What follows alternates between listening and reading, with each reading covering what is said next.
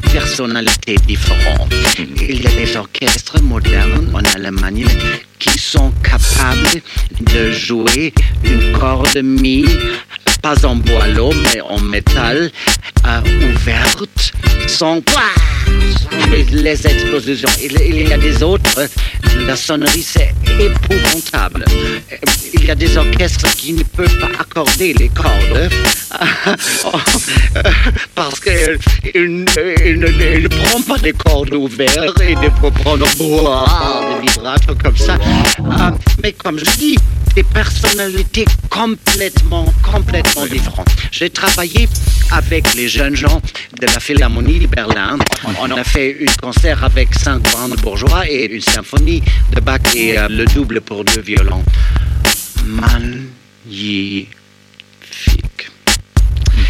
Sur les instruments modernes, avec des archers anciennes, que je n'étais pas une amie de ces combinations. Mais écoute, il n'y a pas de loi qui interdisent, non, on ne peut pas jouer sur un modèle de violon moderne avec une archer baroque. Pourquoi non? Cette expérience m'a expliqué euh, que l'archer, pour la musique du début du XVIIIe siècle, l'archer, c'est la chose la plus importante.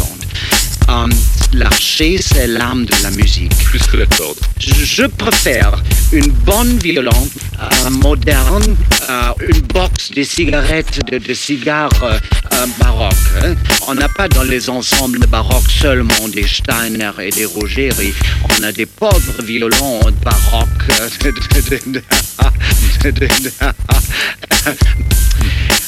Même un piré français, c'est déjà un grand événement pour la plupart des groupes originaux.